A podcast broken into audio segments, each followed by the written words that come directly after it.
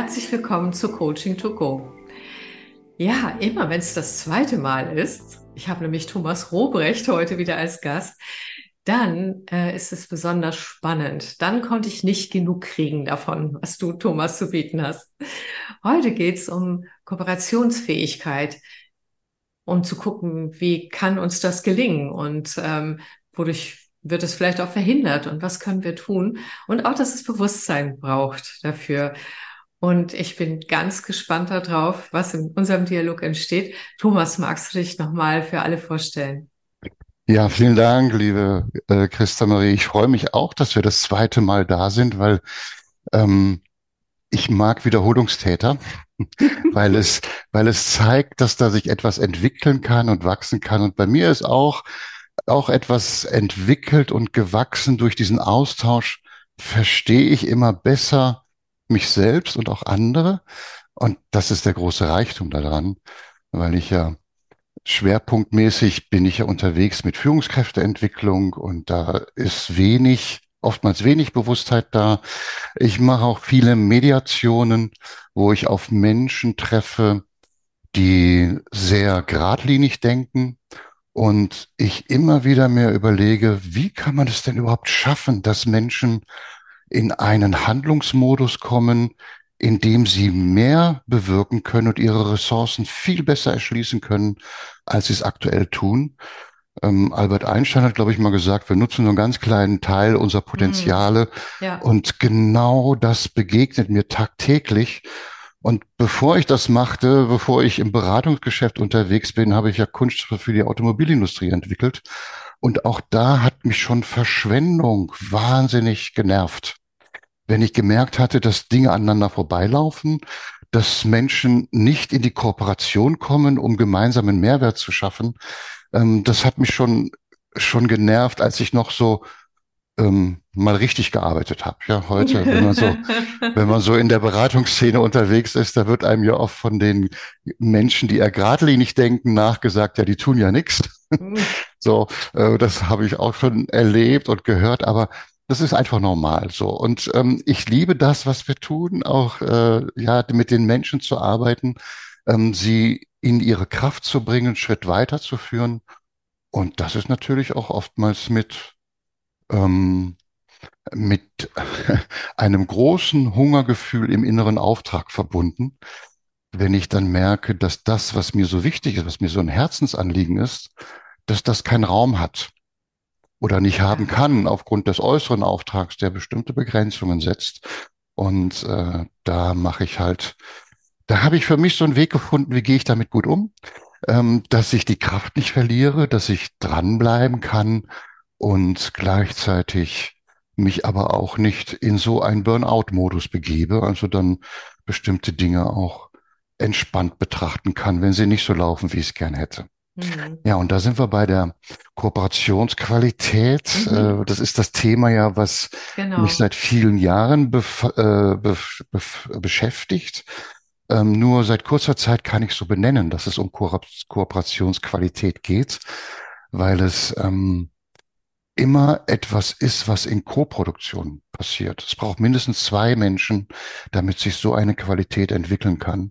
Und je mehr sich die Menschen über ihren eigenen Anteile bewusst sind und je besser sie in der Lage sind, ihre eigenen Anteile auch zu steuern, desto größer wird die Wahrscheinlichkeit auf eine hohe Kooperationsqualität. Mhm. Und das ist das, was mir so gut gefällt, diese Logik erkannt zu haben und Handlungsorientierung zu bekommen. Wie gehe ich denn vor, wenn es irgendwo knirscht und hakt? Ja, genau.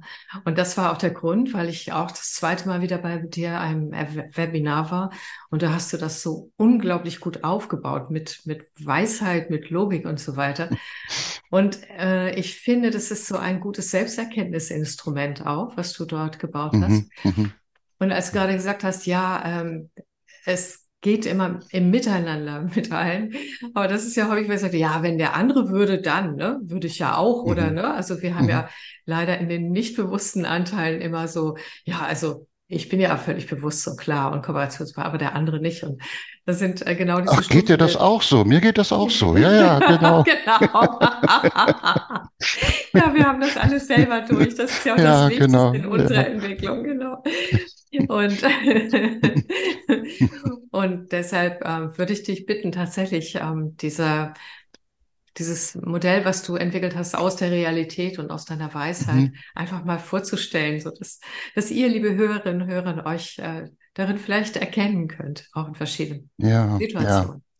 Also es gibt erstmal so zwei unterschiedliche Handlungsmodi, in denen sich Menschen befinden können. Ähm, der eine und der alltägliche Handlungsmodus ist ein reaktiver Modus.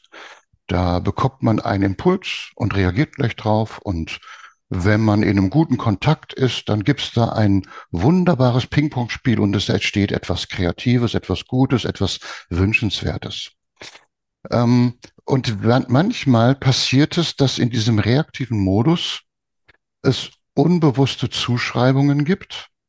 Der andere ist so, weil oder Erklärungsmodelle, die so unbewusst ablaufen, die dann das eigene Handeln formen, prägen und ähm, die dann aber auf einmal zu einer Belastung führen.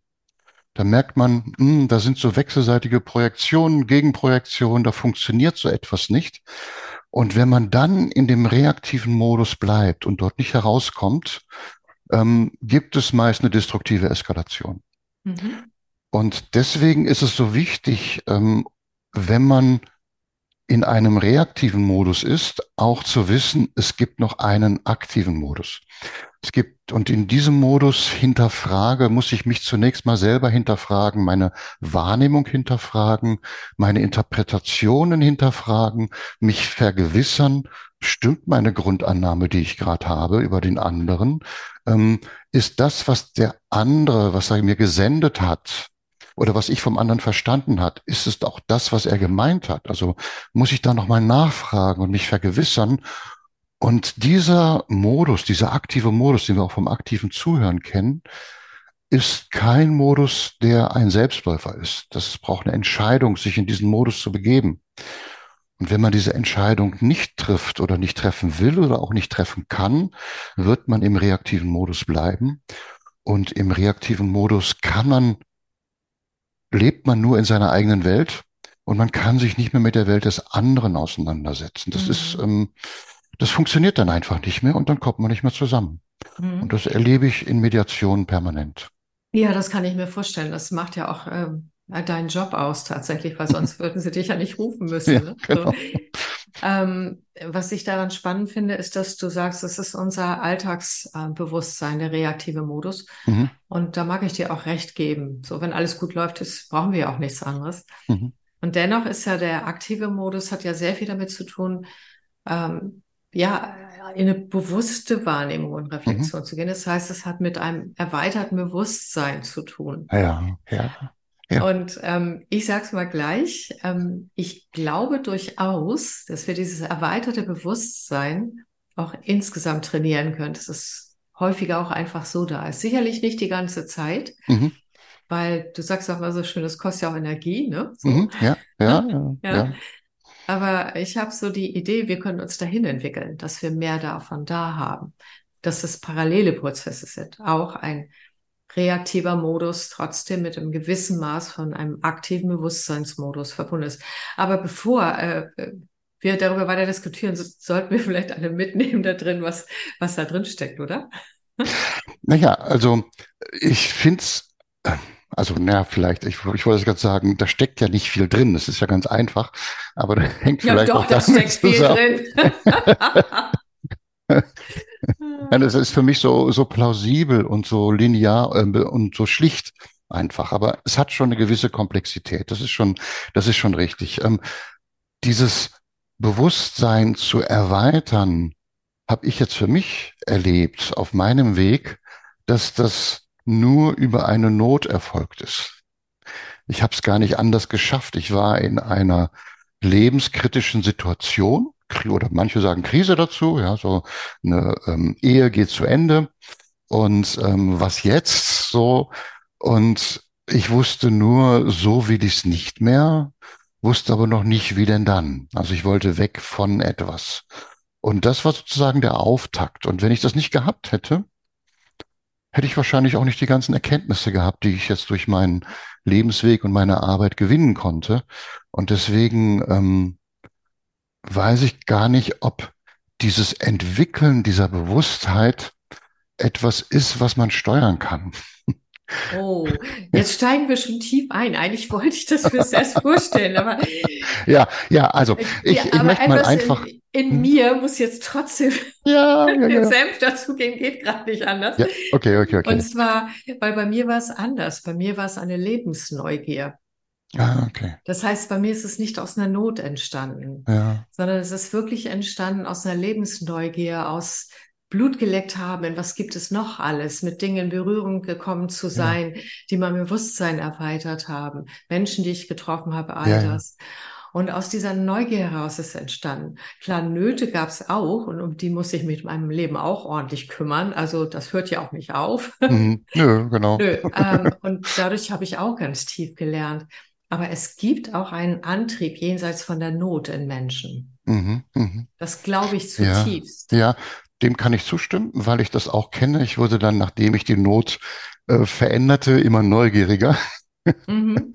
Ja, aber ich glaube, meine Fähigkeit war einfach zu groß. Ähm, und das ist ja auch das, was ich, was ich, weswegen ich so diese, diese Selbstreflexion dieser acht Stufen, die ich da benannt habe, ähm, so gut darstellen kann, weil ich jede einzelne Stufe ganz genau kenne, wie sich das anfühlt. Und dann auch, wenn ich Menschen gegenüber habe, die sich auf diesen verschiedenen Stufen befinden, ganz gut verstehen kann, wie es diesen Menschen da geht, wie seine Wahrnehmungswelt aussieht mhm. und dass ich auch weiß, ich kann da jetzt nicht mit einem hochspirituellen Ansatz ankommen, sondern ich muss einen ganz kleinen Schritt machen, der ja. einen kleinen Schritt weiter macht. Und wenn es dann diesen Menschen gelingt, dem zu folgen, was ich da anbiete, dann finde ich das schon großartig, obwohl ja. ich weiß, dass es noch viel mehr gibt. Ja. Mhm. Und was ich in deiner Wirkung erlebe mit Menschen ist, äh, dadurch, dass du so bist, äh, öffnest du einen totalen Raum, weil da so viel Mitgefühl und äh, Bewertungsfreiheit drin ist.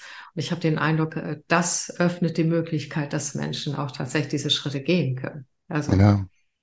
Ja, das ist, also das möchte ich ganz dick unterstreichen, dass die, wer sich in dem, wie er ist, angenommen fühlt und keine Not hat, sich verteidigen zu müssen oder ähm, irgendwie um seine Identität fürchten zu müssen, wenn das so bleiben darf, wie es ist und auch nicht um sein Sein, also wenn jemand ruhig ist oder extrovertiert ist, wenn jemand ähm, laut schreiend durch die Gegend läuft oder leise winselnd in sich einsagt, all das darf sein. Und in diesem Das darf sein entsteht Entspannung. Und durch die Entspannung werden dann überhaupt erst wieder andere Wahrnehmungen möglich, die vorher überhaupt nicht zugänglich waren. So. Mhm, genau, ja. genau. Und das, das ihr lieben Hörerinnen und Hörer, ist schon ein erster Tipp zu anderen hingerichtet, wie ihr damit umgehen könnt. Aber wir sind einfach so schnell eingesprungen äh, in das Thema. Ich würde jetzt tatsächlich mal mhm. das, was du so einfach findest, was ich so genial finde, dass du das vielleicht mitgibst. Ja, also wenn ich mit Menschen arbeite, dann habe ich ja einen äußeren Auftrag. Dieser äußere Auftrag heißt, ähm, hilf uns, dass wir wieder besser kooperieren können. Das ist immer so ganz, ganz globaler Auftrag. Die sind oftmals feiner ausformuliert, aber im Prinzip geht es immer wieder darum, ähm, wir wollen miteinander kooperieren und wissen aber nicht wie. So, und jetzt braucht man einen Weg dazu. Und um miteinander kooperieren zu können, ähm, also erstmal ist ja Kooperationsfähigkeit in jedem Menschen angelegt. Das ist ja was äh, Evolutionäres, weil wenn wir das nicht hätten, dann könnten wir überhaupt nicht so weit kommen. Und manchmal ist das halt blockiert. So, also es ist in jedem angelegt. Die Bereitschaft grundsätzlich ähm, muss erstmal da sein. Auch wenn jemand nicht kooperieren will, dann geht's gar nichts. Mhm. Deswegen überprüfe ich erstmal, ob die Bereitschaft da ist, dass die Leute miteinander auch wollen und da auch zumindestens als Lippenbekenntnis das schon mal sagen. Das ist schon mal ganz wichtig. So, und dann ähm, erzählt jeder, was er erlebt. Und in dem, was er erlebt, erkenne ich schon, kann ich schon gut erkennen, ähm, wo steht dieser Mensch? Wie, wie ausgeprägt ist es denn mit seiner eigenen Fähigkeit zur Selbstreflexion? Ähm, spricht er nur über den anderen, was der alles falsch gemacht hat? Oder gelingt es ihm auch, über sich selbst zu reden, was ihm selbst wichtig ist und worauf es ihm ankommt? Und in schwierigen Situationen ähm, sprechen die Menschen meist davon, was der andere alles falsch gemacht hat. Sie schaffen es nicht, von ihrer eigenen Not zu reden. Und das ist ein typisches Signal für einen reaktiven Modus. Mhm. Wenn man ganz viel über den anderen redet, was der alles falsch gemacht hat und in so einer emotionalen Belastung drin steckt. Und dann geht es darum zu schauen, kann dieser Mensch, der in so einer in so einer Anspannung, so einer hohen emotionalen Belastung ist, ähm, gelingt es, dass man diesen Menschen etwas mehr Entspannung gibt. Und diese etwas mehr Entspannung geht zunächst mal über Zuhören, ähm, Zustimmen, Zustimmung über, dass es für ihn sehr schwer ist, was er da gerade erlebt. Nicht inhaltliche Zustimmung, sondern dass es gerade sehr schwer ist und dass er sich gesehen fühlt. Und wenn er sich gesehen fühlt, dann kann es sein, dass der die Reflexionsstufe, auf die er sich zu Beginn befindet, nämlich es gibt nur eine Wahrheit und alles andere stimmt nicht, dass er dann ähm, etwas entspannter wird und irgendwann zu der Erkenntnis kommt, ja, vielleicht hat der andere ja auch eine Not. So, und wenn diese Erkenntnis gewachsen ist, dass es ja nicht nur ihm schlecht geht, sondern dem anderen auch, dann ist die bereit, dann könnte die Bereitschaft wachsen, dass man wieder zuhört. Ja, und dieses Zuhören ist natürlich ganz wichtig, um überhaupt Verständigung zu ermöglichen. Ähm, es ist aber keine ausreichende Voraussetzung, dass Verständigung erfolgt, weil auch beim Zuhören geht immer wieder der eigene Film ab. Und da gibt's halt eben dann auch ähm, unterschiedliche Intensitäten, in dem Menschen dann sich von einem reaktiven Modus in einen aktiven Modus bringen äh, lassen. Sie müssen in jedem Fall um sich zu verständigen, zumindest mal drüber nachdenken, vielleicht könnte ja an dem, was der andere sagt, etwas dran sein. Und wenn sie das tun, dann können wir auch mal so einen Versuch wagen, so tun, als ob der andere da etwas hätte, was auch richtig und wichtig ist. Und wenn das gelingt, dann kommen die Menschen wieder zusammen. Dafür braucht es eben eine fortgeschrittene Bewusstheit, mehr Reflexionsfähigkeit und die Kunst na, Kunst will ich gar nicht sagen. Das hört sich so dann so wieder so, so hochtrabend ab, sondern es braucht eigentlich eher das Gespür dafür, zu wissen, was ist der nächste Schritt, den der Mensch machen kann? Mhm. Wie erreiche ich ihn? Was braucht er da, mhm. um sich in seiner Not gesehen zu fühlen und in Entspannung zu kommen? Mhm. Und wenn ich das jetzt mal auf mich selbst beziehe, das heißt, wenn ich diese Bewusstseinsreflexion äh, machen möchte, ne, dann würde das ja in der Übersetzung bedeuten, dass ich in der ersten Stufe der Reaktionsmodus überhaupt nicht in der Lage bin, mich selbst zu erkennen. Das heißt, also, nur ja. bei dem anderen, also ja. die Fehlersuche. Das heißt, dann weiß ich, ah, in der, ich bin in der ersten Stufe drin, wenn ich merke, ich gucke nur bei dem anderen. Also das ja, kann ich ja, registrieren. Ne? Ja, ja, ja. Ähm, das kann ich registrieren. Die Frage ist oft nur, will ich das? Nee, wahrscheinlich nicht. Nee. nee. Also ich weiß es von mir. Ich schließe da mal von mir auf andere. Ähm, wenn ich in dem reaktiven Modus drin bin, dann merke ich das. Ähm, und dann gibt es Momente, wo ich daran überhaupt nichts verändern will. Genau. Wo ich dann ärgerlich sein will, wo ich, wo der Frust raus muss, wo ich ähm, einfach mal mich so verhalte, als wenn ich keine Selbstreflexionsfähigkeit habe, weil das ist so entspannend. Das tut so gut. Ja. So und ja. Und ganz ehrlich, das erkenne ich ganz genauso. Mhm. Aber ich ziehe das dann nicht mit dem anderen durch, sondern mhm. bevor ich mich mit dem anderen treffe, ziehe ich das durch. Das heißt, dass ich jammere ja. und wehklage und den anderen sozusagen beschimpfe, also okay, innerlich, ja, und ja, einfach den Dampf ablasse. Und zwar, weil ich über mein Selbstmitgefühl erreichen möchte, dass, dass, äh, dass da diese Spannung ein Stück sich vermindern kann, weißt du? Mhm. Weil mhm. wenn die Spannung da ist, dann bin ich genau wie jeder andere auch eine Neandertalerin sozusagen. Ja, ja, genau. Dann will ich Recht haben und dann will ich ne, auch zuerst reden und überhaupt und so, ja. ja Nur da ich weiß, dass das nichts bringt, mhm. suche ich halt, wenn ich merke, ich stecke da drin, das in irgendeiner anderen Form zu entladen vorneweg. Mhm. Ähm, da überlege ich gerade, das finde ich eine super Strategie. Ich glaube, die habe ich noch gar nicht so wirklich genutzt, weil es mich immer erst in die Situation erwischt, wenn es dann soweit ist. ja. ja, ja, aber das ist wirklich, äh, sich da vorher, sich vorher ähm, in diesen Modus zu bringen und mal so vielleicht auch mal Dialoge durchzugehen, so im Ja, Kopfkino, ja, ja, so. Und dann mal so einen rauszuhauen, der die Seele befreit, ja, so. Ja, sowas von. ohne dass es da jemand gegenüber gibt, der dann direkt in die Eskalation einsteigt, weil es ja auch beleidigend sein kann, weil es unwürdig sein kann für ein menschliches Verhalten. Ja, Aber für mich selber darf ich das ja machen. Das muss ich mir ja genau. nicht verbieten. Ja, Nö, genau. ja. Also ich habe da schon Leute, also ganz ehrlich, ich habe schon mal jemanden auf eine unangenehme Art und Weise umgebracht, sozusagen. Mhm. Mhm. Das würde Puh, ich, ja. ja, ja, also das war jetzt echt extrem und ich sage dir, da steckte unendlich viel Leid dahinter. Das äh, würde Mhm. ich sonst nicht machen.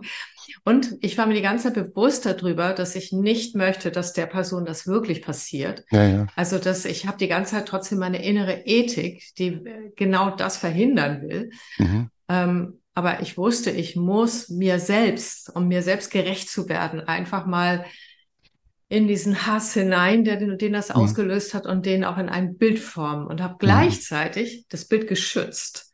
Mhm. Also ich habe quasi das geschützt, dass keine Negativwelle den anderen trifft. Denn über quantenphysikalisch trifft es den anderen trotzdem, selbst wenn er mich nicht mit im Raum ist. Mhm. Und das Mhm. möchte ich dann gleichzeitig verhindern. So. Ja. Ja, und dieses, dieses ähm, Schützen, da sagst du jetzt gerade, da gibt es die Möglichkeit, das vorher zu machen. Ähm, was mir auch immer sehr hilft, ist es, ähm, dass ich jetzt nicht vorher mich in diesen Modus hineinbegebe, sondern dass ich so eine Art Reflexionsautomatismus entwickle, ähm, ent oder auch entwickelt habe, dass wenn ich merke, ich habe einen Impuls in mir, der, da ist irgendwas, triggert mich da an, dass ich mich gleich auf die Suche mache, was hat das mit mir zu tun? Ja, Also, das ist mein Gefühl, das ist meine, mein Erleben, was ich da gerade habe. Und der andere ist Impulsgeber dafür, der ist nicht die Ursache.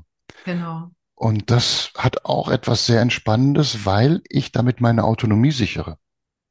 Ich Das bin nicht mehr so abhängig von anderen und das gibt mir sehr viel Souveränität. Ja. Genau. Also kann ich genauso unterstreichen, das merke ich auch. Und dann bin ich oft dem anderen sogar dankbar, weil ich merkte, dass ich ein inneres Wachstum gemacht habe in dem Moment. Äh, aber wenn ich so richtig aktiviert bin, wenn die Emotionen noch so durch mich hindurch homogenisieren, alles, dann Mhm. kann ich das nicht. Dann komme ich nicht in diese Reflexion hinein. Ja, Ich ja, muss es erst irgendwie abbauen. So. ja, Und, ja. und danach, danach äh, kann ich das anwenden. Und das ist ja auch gleich der nächste Tipp von dir, ne, für uns alle. Ja, dass man sich ähm, immer wieder überlegt, was ist denn da jetzt passiert? Ähm, was hat sich, was hat mich da angetriggert? Was war dieser, ähm, dieser Wert, der für mich eine Entwertung darstellt? Und da kann man sehr schön auch mit dem Wertequadrat arbeiten, ähm, das der Friedemann Schulz von Thun darstellt, aber auch der ähm, Alexander Redlich, der macht das mit Gruppen sehr nochmal gut, der sagt, was ist denn diese abgelehnte Eigenschaft? Was ist das, was ich da nicht mag? Ähm, und wenn ich das gut benennen kann, ja, wie zum Beispiel ähm, Arroganz, ja, da ist jemand sowas von arrogant. Oh, schrecklich. Das ist, kann man ja überhaupt nicht aushalten. Das ist ja ein, also so ein Typ da, das, nee, das geht ja gar nicht. So, und dann ist der nächste Schritt zu überlegen, wenn jemand so arrogant ist, dieser Schatten, der da ist, der kann ja nur dadurch entstehen, dass es irgendwo Licht gibt, weil ohne Licht gäbe es keinen Schatten. Also was ist das Licht? Was ist der gute Kern in dieser Arroganz? Mhm. Und das sich schon mal zu überlegen, ist eine Riesenhürde, wenn ich in einer, ne, wenn ich Arroganz überhaupt nicht leiden kann, was ganz Schreckliches ist, und soll dann anfangen zu überlegen, was ist der gute Kern? Ähm, da streiken die Synapsen manchmal.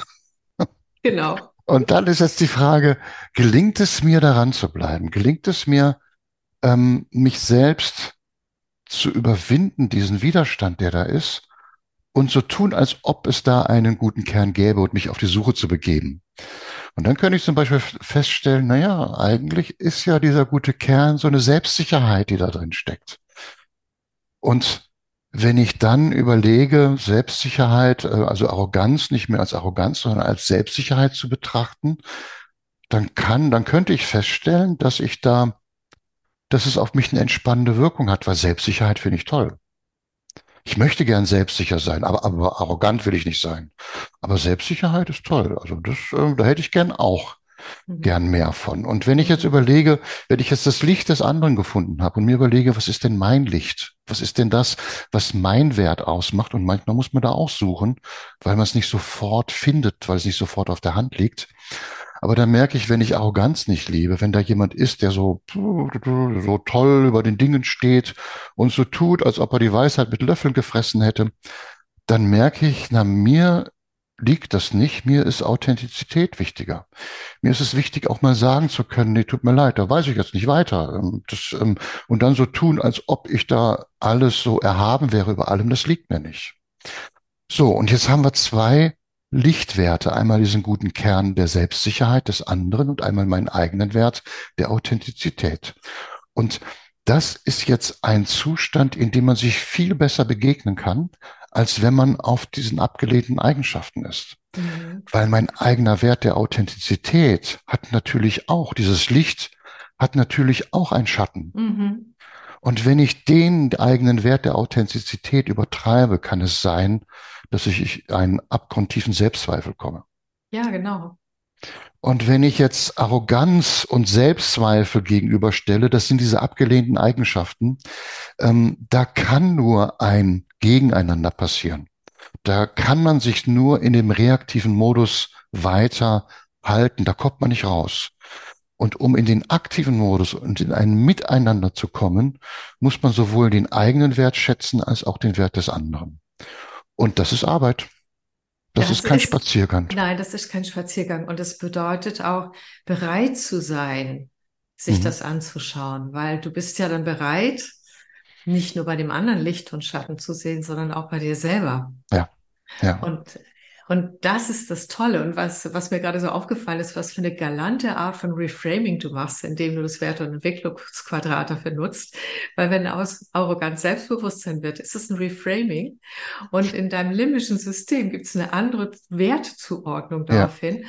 und eine andere emotionale und auch mentale Reaktion. Das heißt, mhm. du mhm. entspannst mhm. dich selber mit deinen ja. eigenen Emotionen über äh, diese Vorgehensweise. Das ist einfach galant und das ist total schön. Und gleichzeitig förderst du noch deine Selbsterkenntnis, indem du dann in deinen Schatten und in dein Licht reingehst ja. und, und eine Gleichwertigkeit herstellst, die quasi in einem Konflikt ja schon die Möglichkeit gibt, das eine und das andere sehen zu mhm. können mhm. und nicht mehr in der Spaltung oder Trennung damit ja. bist. Ja. Das ist ein super Weg. Ja, genau. Der ist, der ist klasse. Und es ist Arbeit und das kannst ja. du natürlich nicht während einer Mediation mit Menschen machen, auf keinen Fall. Da geht nee, es nicht. Da hast du andere nicht. Methodiken dafür. Aber das war ja genau das, worüber ich mit dir heute sprechen wollte. Die, also neben denen, dass ich immer noch daran interessiert bin, dass du das Modell weiter erklärst. Wahrscheinlich werden wir am Schluss noch drüber lachen, dass ich immer noch versuche, dass du es weiter erklärst. aber, aber genau das mitzugeben, weil ich glaube zutiefst daran, genau wie du dich dahin entwickeln konntest, diese Dinge parallel mitlaufen zu lassen, können das ganz viele Menschen auch. Ja. Sie dürfen sich nur dafür entscheiden. Und dafür müssen sie wissen, dass es das überhaupt gibt. Ja. Und äh, du da, also ich würde mir wünschen, wenn wir jetzt kurz eine Werbeeinheit dazu machen, was ist in unserem Leben anders und leichter, dadurch, dass wir äh, diese Reflexionswege gehen. Wir machen das ja beide, genau ja, wie ganz ja. viele Berater und Coaches und auch ja, ja, auch. Ja, ja, ja. Ja, also für mich die äh, Werbeeinheit, ne? Ähm, Selbstreflexion ist für mich der Schlüssel zur Souveränität und zur Entspanntheit und zur Lebensfreude. Also ich lasse mir nicht mehr so leicht die Lebensfreude vom Brot nehmen. Das ist bei mir ja, auch ganz genauso. Es ist ganz genauso. Es ist so viel mehr Lebensfreude. Mhm. Es ist so viel mehr innere Freiheit und Raum, die entsteht. Mhm. Und dadurch wird das Leben automatisch wieder magischer und aufregender, weil ich nicht in irgendwas drin hänge, sondern tatsächlich ein, ein Möglichkeitsraum eröffne durch diese Freiheit, auch, äh, dass andere Dinge auch geschehen können. Mhm. Und es wird auch leichter, das Leben. Und Definitiv. es gibt, und es gibt viel mehr durch den entspannten Zustand, wenn ich also in einem entspannten Modus bin, habe ich viel mehr Wahrnehmungs- und Handlungsmöglichkeiten zur Verfügung, als wenn ich unter Druck bin.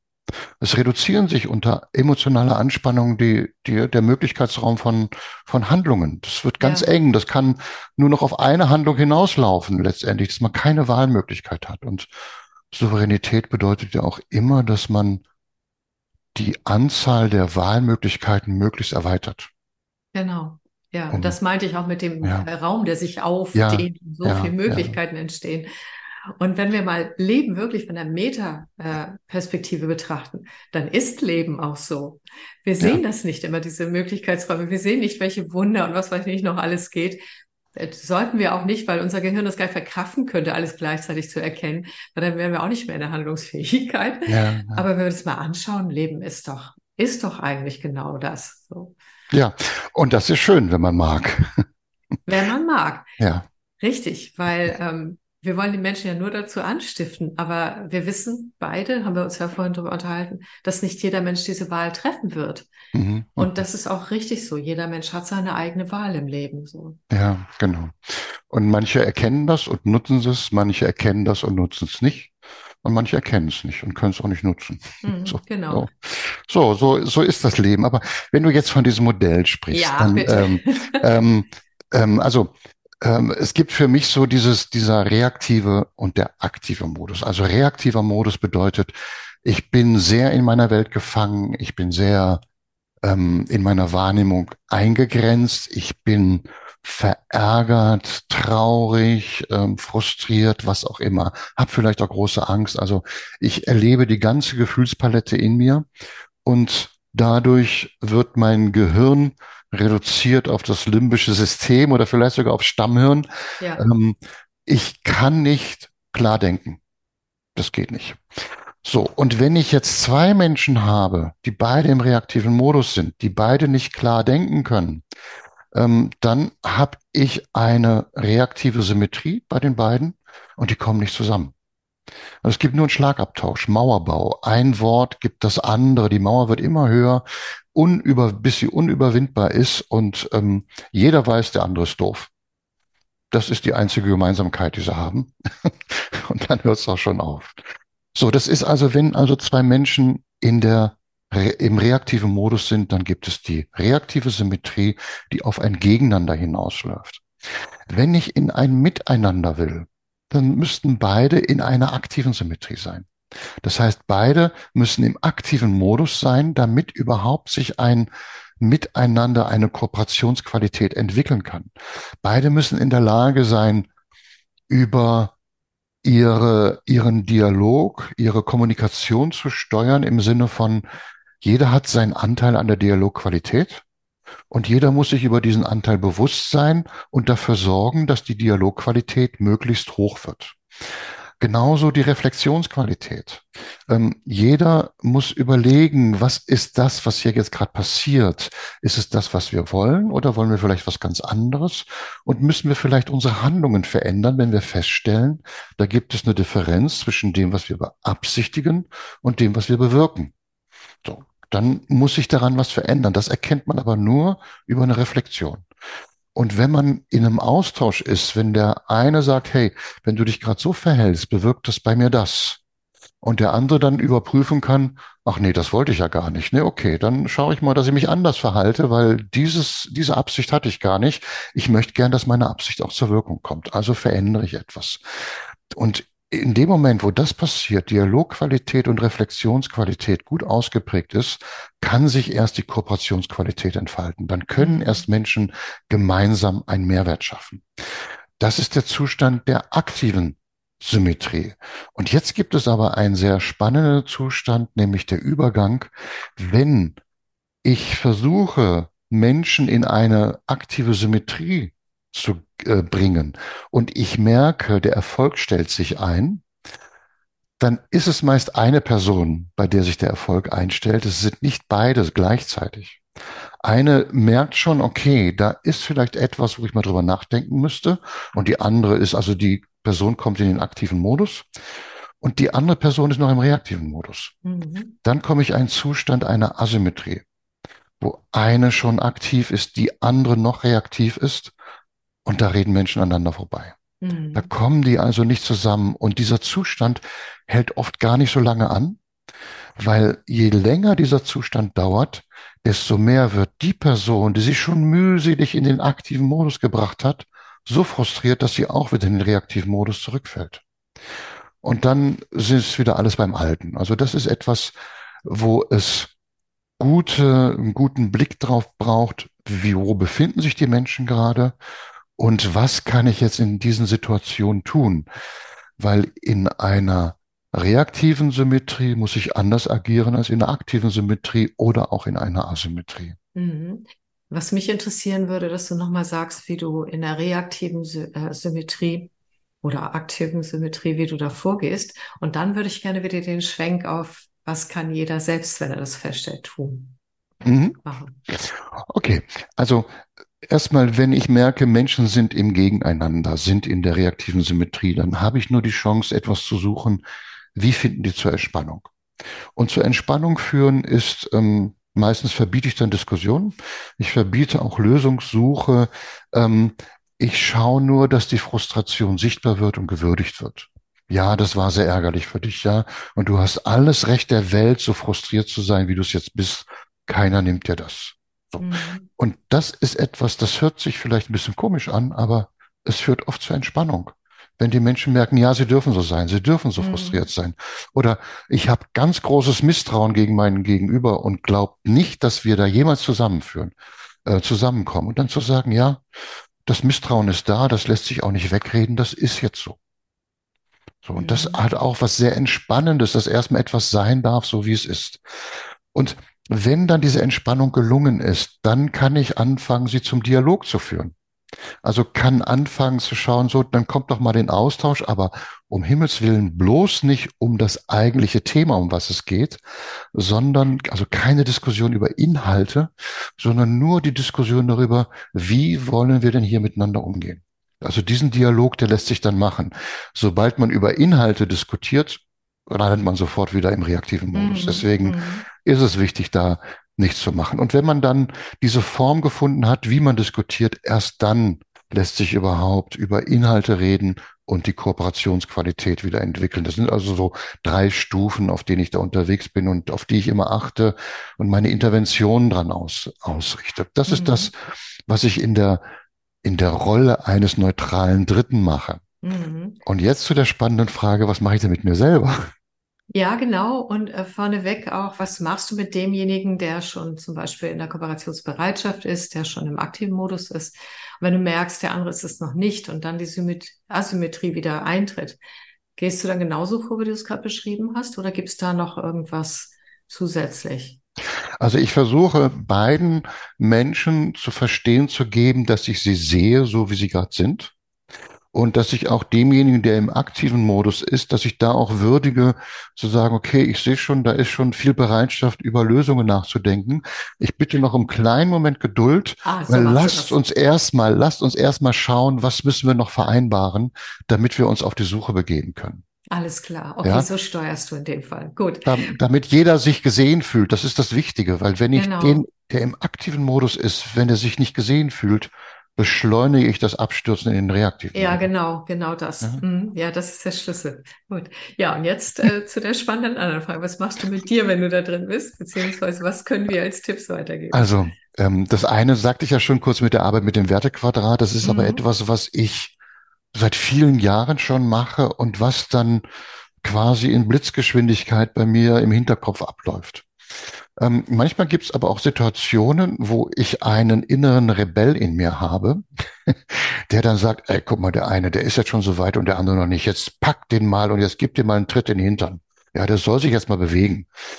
Und das ist natürlich nichts, was irgendwie ähm, eine wirksame oder ich sag mal eine nützliche Intervention ist im Sinne Nein, meines Auftrags. nein. So, und gleichzeitig ist aber dieser Impuls in mir und den nehme ich dann, ähm, inzwischen habe ich so einen Stuhl hinten rechts, ein weißer Stuhl, ein weißer Holzstuhl ist das, der steht hinter mir rechts und weise diesem Mitglied des inneren Teams diesen Platz zu. Ja, hey du Motzbacke, jetzt setz dich mal da hinten hin und bist ruhig jetzt für die nächste halbe Stunde. Danach hole ich dich wieder und dann unterhalten wir uns. Und dann mache ich das, was du gerade gesagt hast im Vorfeld, mache ich dann im Nachhinein. Fällt mir jetzt gerade ein. Aha. Ja, im Nachhinein unterhalte ich mich dann und dann schimpf, ziehen wir so richtig über den her, bis es uns beiden gut geht. Ja, siehst du? Ja, Cool. Wir ja, haben nur ja, eine ja. Tempoverschiebung sozusagen, eine Phasenverschiebung. Ja, ja, genau. Ich mache das zu einem anderen Zeitpunkt, aber äh, tatsächlich äh, mache ich das auch und das geht immer ganz gut, wenn ich dann irgendwie auf Reisen bin und dann im Zug sitze oder im Ja, Auto sitze und äh, ja, da auch. geht's sowas, Da geht's zur sowas, Sache, ne? ja, ja.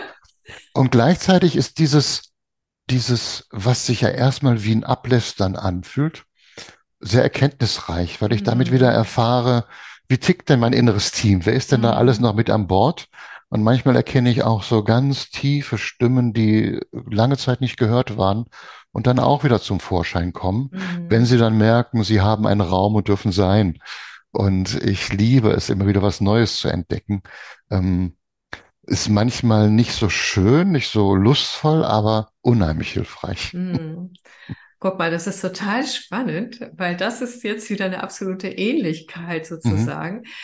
Und ähm, was, wenn es mir mittendrin passiert und ich diese Ungeduld merke, mhm, dann mache ich auch ein sogenanntes Containing.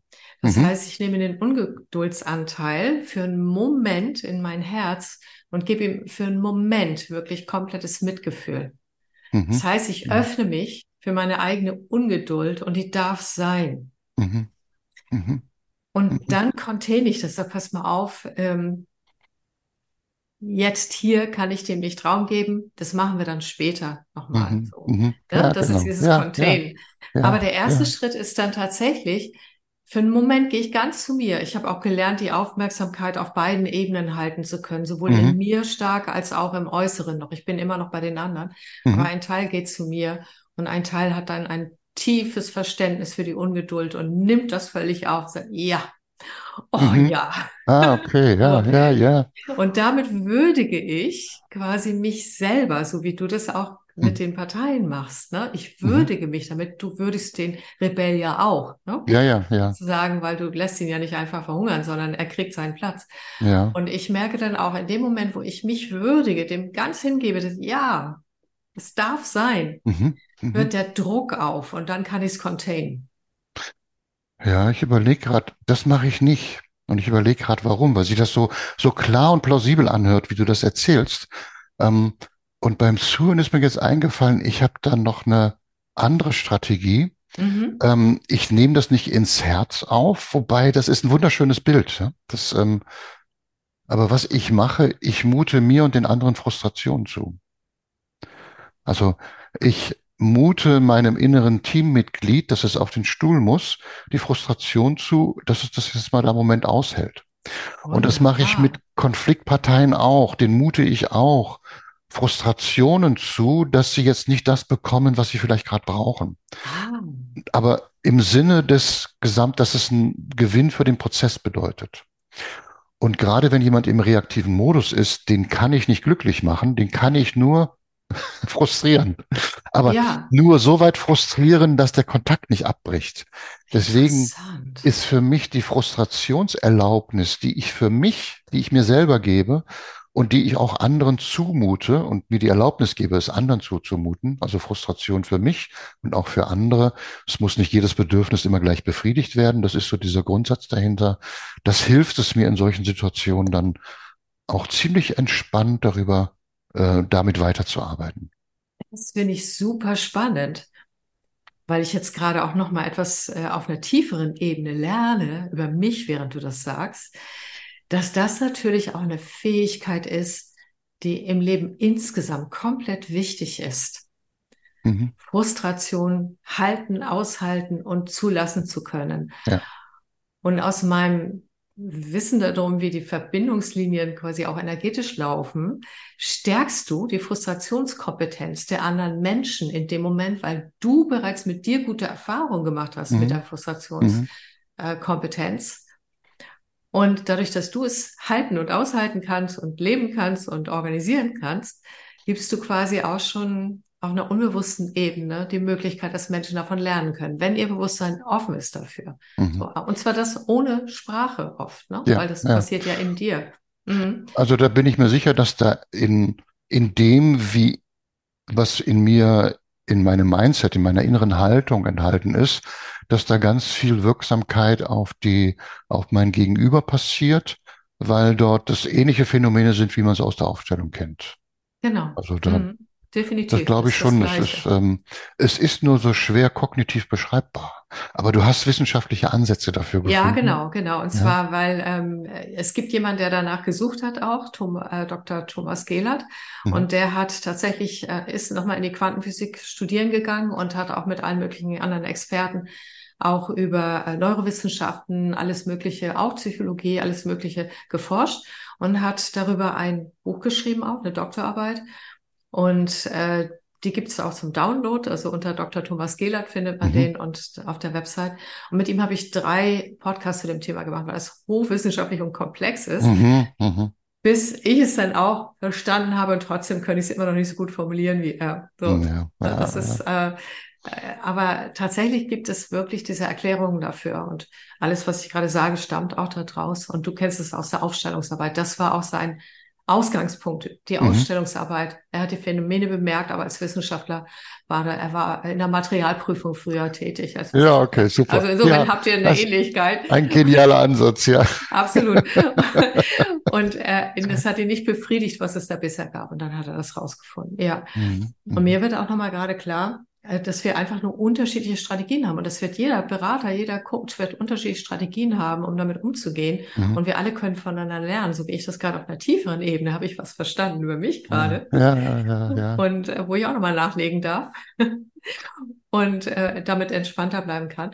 Und gleichzeitig ist, ist mein Weg dieser tatsächlich dieses äh, es fühlend anzunehmen. Mhm. mhm. Und das ist auch eine Strategie die bei mir, die ich auch im Raum zur Verfügung stelle, wodurch ich auch Kooperationsbereitschaft allgemein erzeuge, mhm, ne? weil ja. auch die Menschen sich da einklinken können. Ach, so geht das auch. Man kann, ohne sich selbst zu verlieren, ja. kann man den anderen tatsächlich oder schwierige Dinge annehmen. Und da ist jetzt gerade unser Austausch für mich nochmal eine Bestätigung dafür, wie wichtig es ist für jeden, der mit Menschen arbeitet, sich möglichst vom Fachbuchwissen zu befreien und den eigenen Weg zu finden. Ja. Weil es, ich das sehr oft so eine Fachlichkeitsgläubigkeit erlebe, dass man schon konfessionelle Disziplinen hat. Also in der Mediation zum Beispiel erlebe ich, dass das sehr an den, an, an Fachbuchwissen festgehalten wird, obwohl das jetzt sich schon etwas erweitert. Das ist, war in den, vor zehn Jahren noch ganz anders, als es jetzt ist, aber trotzdem, ähm, diesen eigenen Weg zu finden, herauszukriegen, wie sorge ich für die größtwirks äh, größtmögliche Wirksamkeit ähm, und das in Kombination noch mit einer Auftragstreue, also mit einer Treue zum äußeren Auftrag, weil es liegen ja bei der Bearbeitung der äußeren Aufträge immer ganz viele Verführungen für das eigene Herzblutthema auf oh, dem ja. Weg, wo oh, man ja. noch so einsteigen könnte und was dann einfach unprofessionell wäre, das zu tun. Mhm, das stimmt. Damit tut man den Disziplinen in der, in der Öffentlichkeit, in der Anerkennung keinen, keinen guten Dienst. Mhm, ja, stimmt. schön. Ja, genau. Und du bist ja auch, wir haben ja im ersten Podcast auch deine Mediationsmethode, die genial ist. Übrigens haben wir schon 750 Abrufe gehabt und mhm. einige Kollegen und Kolleginnen haben sich ja auch bei dir gemeldet, äh, die das nachgeeifert haben, was du zur mhm. Verfügung gestellt mhm. die ganz begeistert sind davon. Ja, ja. Und, äh, und das ist ja zum Beispiel auch etwas, wo ich dir nochmal einfach danken möchte dafür, weil ich finde das so, dass das tut mir jetzt in meinem inneren Auftrag so gut zu hören, dass sowas passiert, weil das ähm, Ja, das, äh, ich möchte gern, dass mehr Menschen befähigt werden, gut zu kooperieren und dass es den Weg, den ich da entwickelt habe, den sollen möglichst viele nachmachen. Ja. Weil dann geht's einfach vielen besser auch. Ja, Absolut. Und und da das bist tut du ja gut. schon, ja, oh, wie schön. Und das ist ja schon dein eigener Weg gewesen. Da hast du dich ja auch über manche Media Mediationsgrundsätze hinweggesetzt, Ja, sozusagen. ja. Und es funktioniert und es ist großartig. Ne? Mhm, Also ich mhm, musste auch mhm. schlucken beim ersten Mal, als ich dir zugehört habe. Und dann habe ich erkannt, wow, Ja. das ist ja cool. Ja, Ja, und in diesem Weg steckt eben auch diese, diese Erlaubnis zu frustrieren drin. Nämlich in genau, einer dosierten Form zu frustrieren. Nicht so, dass der Kontakt abbricht, aber es wird nicht ohne Frustration gehen. genau. Und wenn jemand sich schwer tut, andere Menschen zu frustrieren und ein sehr großes Herz hat für das Wohlergehen, dann anderer Menschen und Frustration nicht zumuten kann, dann grenzen sich seine Handlungsmöglichkeiten ein. Definitiv. Und Ja. dann geht es nämlich darum, auf Frustration im Herzen Ja, anzugehen, wenn man ein ja, großes Herz hat. ja, genau. Und das Frustration, weil wenn du wirklich in der, in, in der echten Herzenergie bist, nicht in der flauschig rosan und alle sollen Mhm. lieb sein und alles nett haben, das Mhm. ist nicht die echte Mhm. Herzenergie. Der, das Herzzentrum ist ein Raum, in dem Mhm. alles angenommen akzeptiert ist, auch Mhm. Frustration. Ja, So. ja, Und wenn da irgendwas noch nicht drin ist, dann hast du Schwierigkeiten, das ja. erzeugt Widerstand und so weiter und so fort, in Mhm. dir oder Mhm. in anderen. Mhm. Aber lass uns doch nochmal zusammenfassen ähm, mit diesen verschiedenen Stufen, ähm, weil wir sind jetzt wunderbar hin und her gesprungen.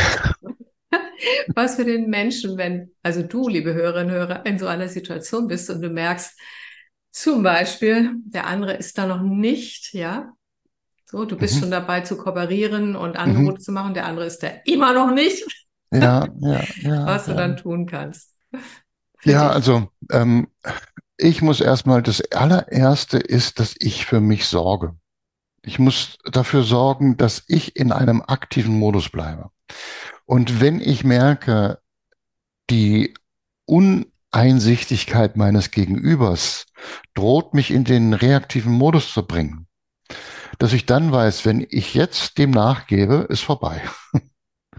So, und dann ist die Entscheidung, bemühe ich mich jetzt, selbst im aktiven Modus zu halten, ja, und weiterzumachen und dran zu bleiben und vielleicht auch zu sagen, gut, lass uns mal eine Pause machen, lass mal morgen weiterreden oder so. Also Mhm. äh, in einem entspannten Modus, in einem, ja, im Herzraum offen zu bleiben, ja, das äh, zuzulassen, dass es gerade so ist und sich selbst aber gut, mit sich selbst gut im Reinen zu sein dabei.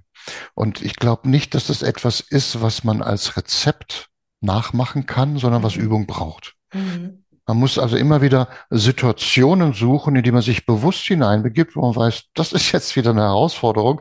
Da werde ich sehr verführt sein, in den reaktiven Modus zu kommen. Und dann sich Strategien zu erarbeiten, wie schaffe ich es, mich im aktiven Modus zu halten. Und dann auf einmal wird der Lieblingsfeind zum größten Lehrmeister. Mhm. Genau. Ja. So. Und das ist, das ist für mich, glaube ich, das Entscheidendste. Wie sehr gelingt es mir, mich selbst im aktiven Modus zu halten? Und dann kann ich überhaupt erst versuchen, den anderen irgendwie in eine Beruhigung zu bringen. So. Und wenn mir das gelingt, gut, aber manchmal gelingt das auch nicht. Und da muss ich wieder frustrationstolerant sein. Genau. Mhm. Ja, also ich, das ist ja nichts, wo man die Welt mit retten kann, sondern wo man Ja, den Möglichkeitsraum vielleicht ein bisschen größer hinkriegt, aber ja. mehr auch nicht. Ganz ehrlich, ein einzelner Mensch wird die Welt nicht retten. Aber wenn ich mir vorstelle, und da bin ich einfach auch Visionärin oder was weiß ich, keine Ahnung, oder meine Seele wünscht sich das so stark oder so.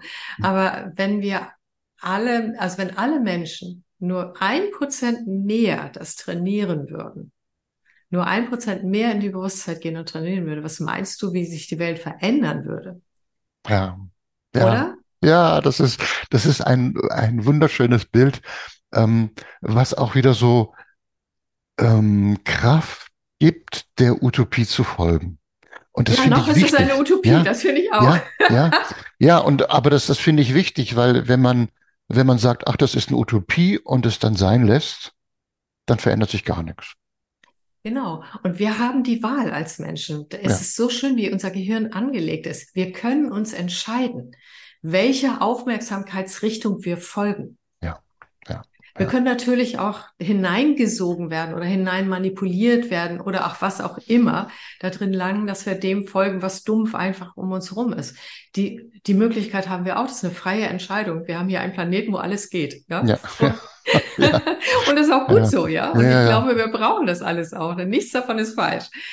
Ähm, und gleichzeitig haben wir aber auch die Wahl, uns aus diesem die Dunkelheit zu betrachten oder das, was nicht funktioniert, zu betrachten, uns auf ein, wie könnte es sein, oder auch ein, äh, ja, wo sehe ich die positiven Möglichkeiten, wo mhm. sehe ich die ersten kleinen Pflänzchen und so weiter, mhm. auch darauf mhm. zu konzentrieren. Mhm.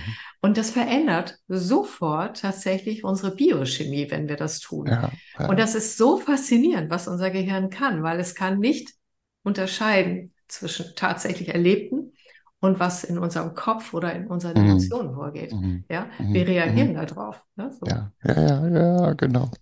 Ja, und je mehr Menschen dieses, dieses ähm, sich auf diesen Weg machen, desto hilfreicher ist es und dafür arbeiten wir. Ne? Genau, das machen wir. und nochmals, ich möchte es bekräftigen, es ist eine Trainingssache. Es ist wirklich eine Trainingssache, sich aus den ähm, Fängen sozusagen des archaischen Notfallsystems, ne, mhm.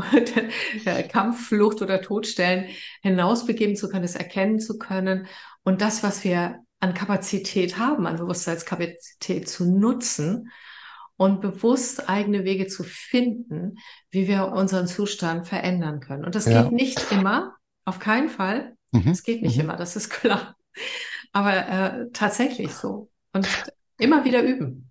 Ich möchte aber nochmal auf die Nebenwirkung hinweisen, weil Unbedingt. die hat es auch. Ja. ja. Ähm, es, es gibt Nebenwirkungen, wenn man das macht. Und das ist eine, unter der ich auch mal auf meinem Entwicklungsweg eine Weile gelitten habe. Jetzt inzwischen nicht mehr so stark, aber ich habe da, da, darunter gelitten unter dieser Nebenwirkung, weil ich gemerkt habe, dass wenn ich in die Selbstreflexion gehe und mich auf die Suche mache nach meinen Anteilen und versuche, die zu verändern, dann bin ich völlig neidisch auf die Menschen, die es schaffen, das nicht zu tun und alle Projektionen der Welt auf den anderen abzuladen und diese Entspannung zu erleben dadurch. Ja. Diese temporäre Entspannung. Das heißt, diese, die Nebenwirkung bedeutet, ich verliere die Fähigkeit zur hemmungslosen Projektion.